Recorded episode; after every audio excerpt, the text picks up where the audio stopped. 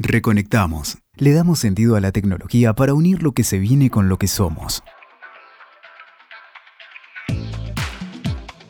Hola, ¿cómo están? Soy Silvia Alguero, estoy junto a Pedro Cantón Corbel Buenas. y estamos inaugurando este ciclo de podcast para contarles y conversar acerca de cómo la tecnología nos está transformando nuestras vidas.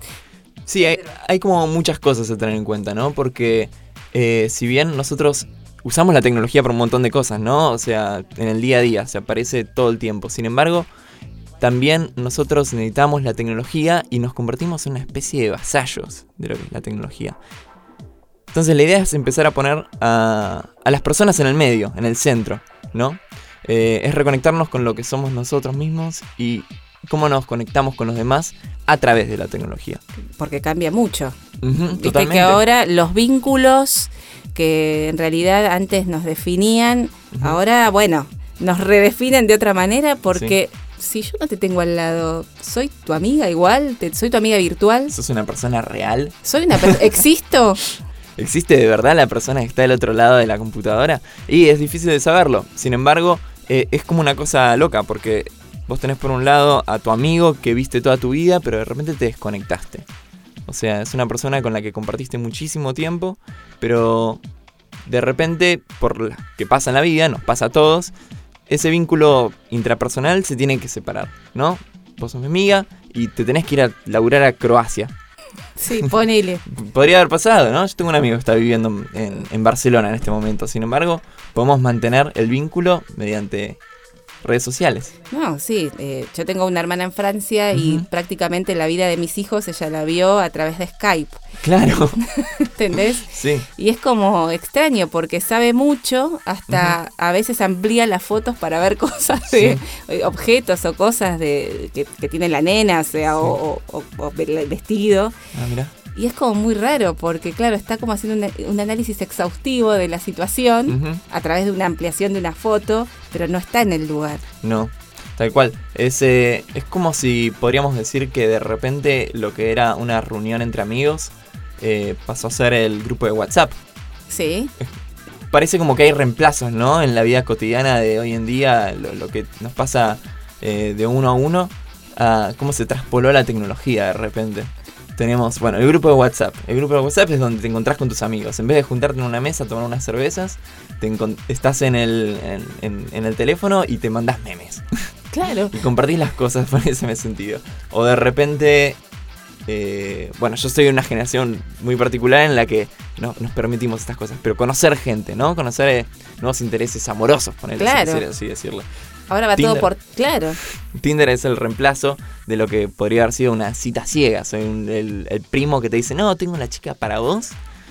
Ahora directamente lo ves en, en Tinder. En Tinder. Yo me acuerdo, bueno, yo soy un poco más grande, eh, había unos barcitos que tenían mesas con teléfonos Sí. y tenían números cada mesa. Entonces te llamaban eh, de una mesa a ver si te gustaba eh, esa persona, vos ibas a la mesa o se encontraban. Una antigüedad. Pero un poco Tinder viene a ser como esto. Igual eso ya estaba transformado también por la tecnología, porque eran teléfonos. también. Claro. Estabas permitiendo esa, ese, esa desconexión de la persona real a través de, de una distancia telefónica. Pero era la mirada. Primero veías si esa persona te gustaba. Y por ahí, si no te gustaba tanto, la oportunidad venía a través de la conversación que se generaba en estos teléfonos. Estaba cerca, pero bueno, Sí. era como que había un espacio necesario eh, para antes del acercamiento. Ahora es todo mucho, se resuelve todo de un modo más rápido. Eh, no, o sea, las personas siguen siendo personas. Ese es un debate que tengo siempre con uno de mis amigos. Eh, las personas seguimos siendo lo que somos en la vida real, seguimos siendo eso mismo en las redes, excepto los trolls. Los trolls son un fenómeno aparte.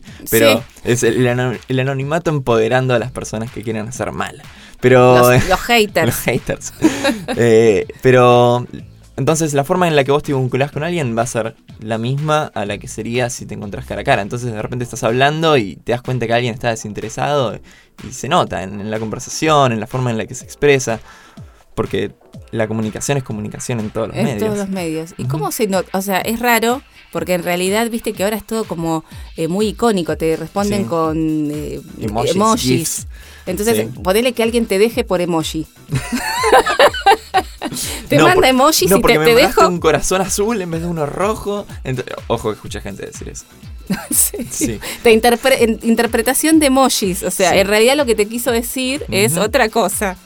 Es una, es una nueva forma de comunicarnos la que estamos aprendiendo a hacer. Yo soy un fuerte impulsor de los emojis, los stickers y los GIFs a la hora de comunicar porque a veces el, la- el texto puede estar medio pasteurizado, ¿no? Entonces lo que, lo que te dice alguien solo por texto carece del sentido de todo el contenido paralingüístico que lo acompañaría. Una mirada, una Sí. sonrisa, una, una, una mirada medio pícara, un frunc- fruncir los ojos, todas esas cosas acompañan al mensaje y en, y en el texto no está. Y a veces uno se esconde a través del texto. Por ahí, viste, los que tardan en escribir, que vos ves que te están escribiendo, pero que están Mm. tardando porque están borrando y volviendo a escribir. Sí. Por ahí es mucho más expresivo hacerlo mediante un GIF, mediante un emoji.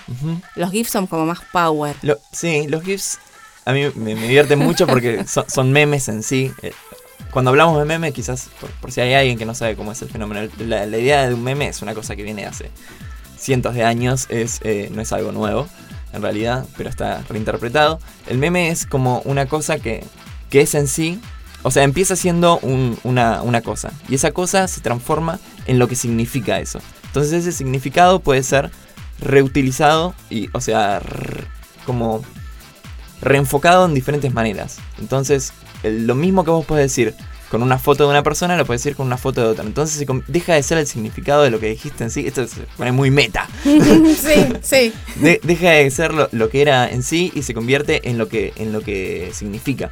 Entonces vos ves de repente una escena de una película eh, que parece que dice una cosa, pero no está diciendo eso en realidad en la película original. Pero el significado que tiene ahora esa imagen de esa persona en esa película con esta frase ya es otra cosa. Ya crea otro sentido.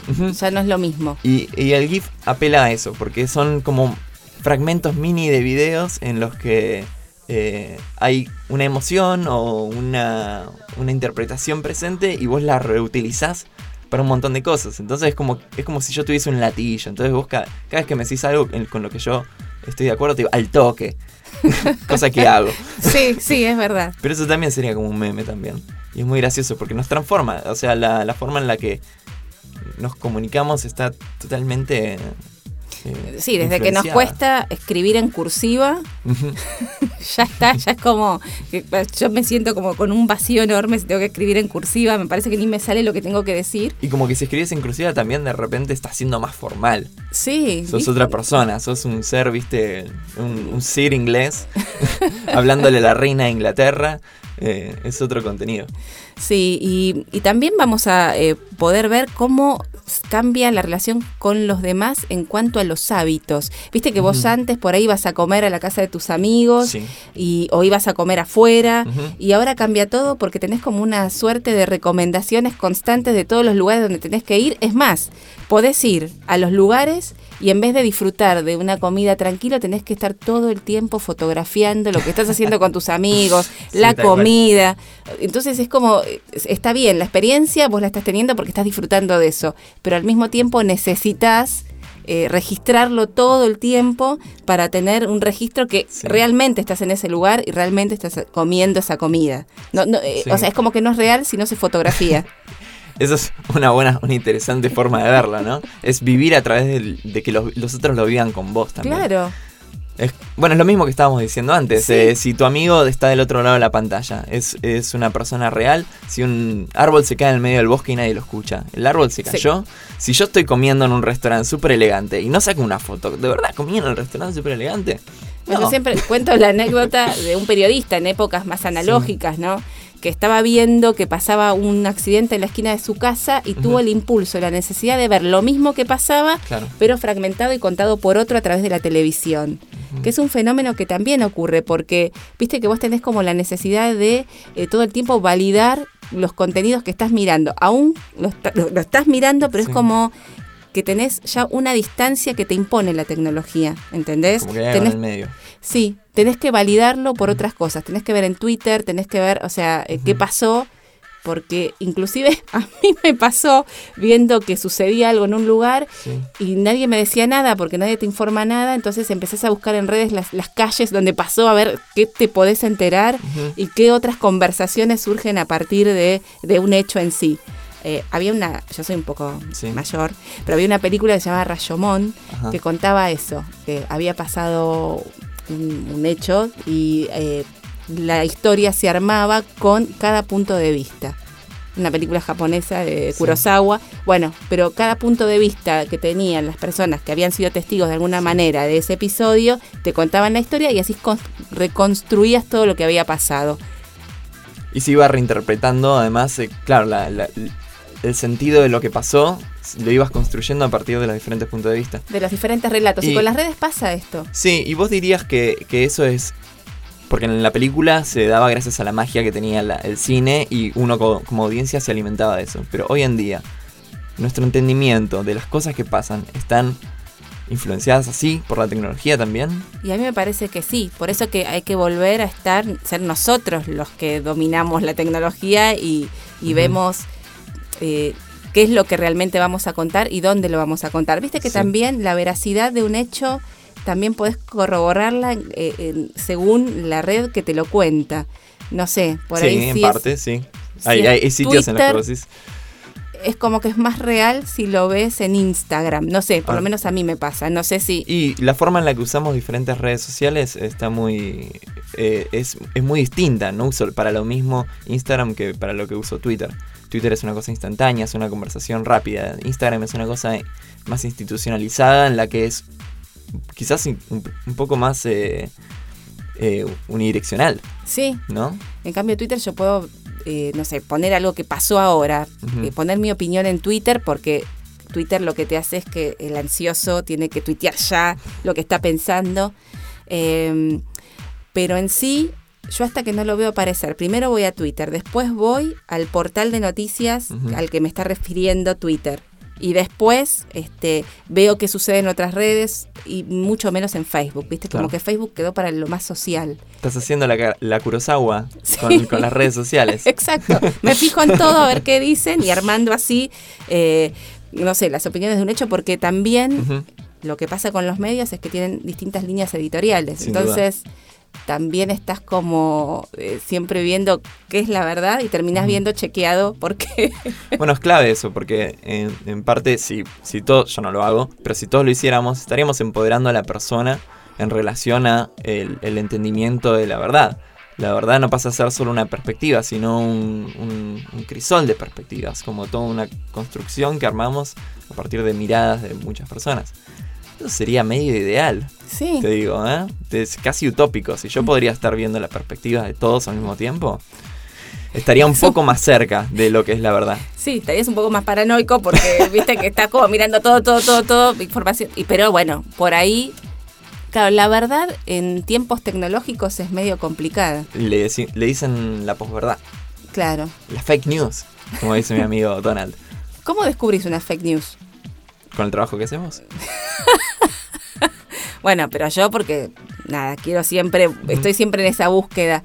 Pero hay mucha gente que encima después repite cosas que son fake news Sí. y que tienen todas las condiciones, digamos, para eh, que, que vos, bueno, digamos, alguien que está más a- a- avivado sabe que es una fake news, pero la repiten, la repiten hasta el infinito y después te viene el año posterior con una noticia que había sido ya vieja y ya marcada como fake news eh, hace un tiempo. Y para eso, para eso estamos nosotros, ¿no? En parte, para empoderar de nuevo a las personas, para Sí. que el, el medio, para que la tecnología no te avasalle, que sea eh, un- una de tus herramientas para Que te ayude en realidad. encontrarte con, con las personas, encontrarte con, con el mundo que te rodea, para que reconectemos, si quieres ideas, así decirle. Sí, reconectemos con el otro, reconectemos con las cosas que de verdad nos gustan, reconectemos con las cosas que no son impuestas, sino que verdaderamente nos hacen sentir bien. Sí. Este, que no sé, la tecnología es maravillosa, bien usada es maravillosa. El tema es cuando se pierde un poco el punto, ¿no? Eh, la relación, las relaciones con nuestros hijos, las relaciones con nuestros semejantes cambiaron eh, de manera abismal en estos últimos años. O sea, es como que eh, uno se maneja casi en solitario, pero sabiendo que hay toda una red alrededor, ¿no? Como, los, no sé, el WhatsApp de las mamás del colegio. Eh, los viajes de tus amigos, vos viajas con tus amigos, pero siempre likeando lo que postean en distintos lugares. En ese sentido te acerca y es maravilloso, pero también tiene la contradicción de que no estás, eh, de que los vínculos se pierden. Yo decía algo que era medio chistoso, que era estalqueame y no me toques. O sea, viste, cuando, no sé, vos querés saber de alguien por ahí que no te, te habla hace mucho tiempo y no querés molestar porque no sabes en qué instancia estás, empezás a reconstruir la vida de esa persona en los Mm. últimos meses a ver qué pasó. Y, pero eso se, se resolvería con un solo llamado.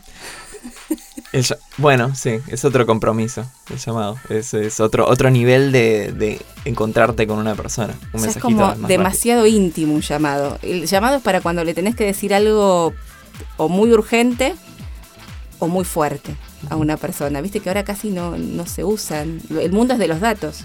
Y es, es difícil eh, como sopesar si usas un llamado o usas un mensaje de WhatsApp, por ejemplo. El mensaje de WhatsApp debería ser una cosa que, que necesito que, que sepas en un segundo o que...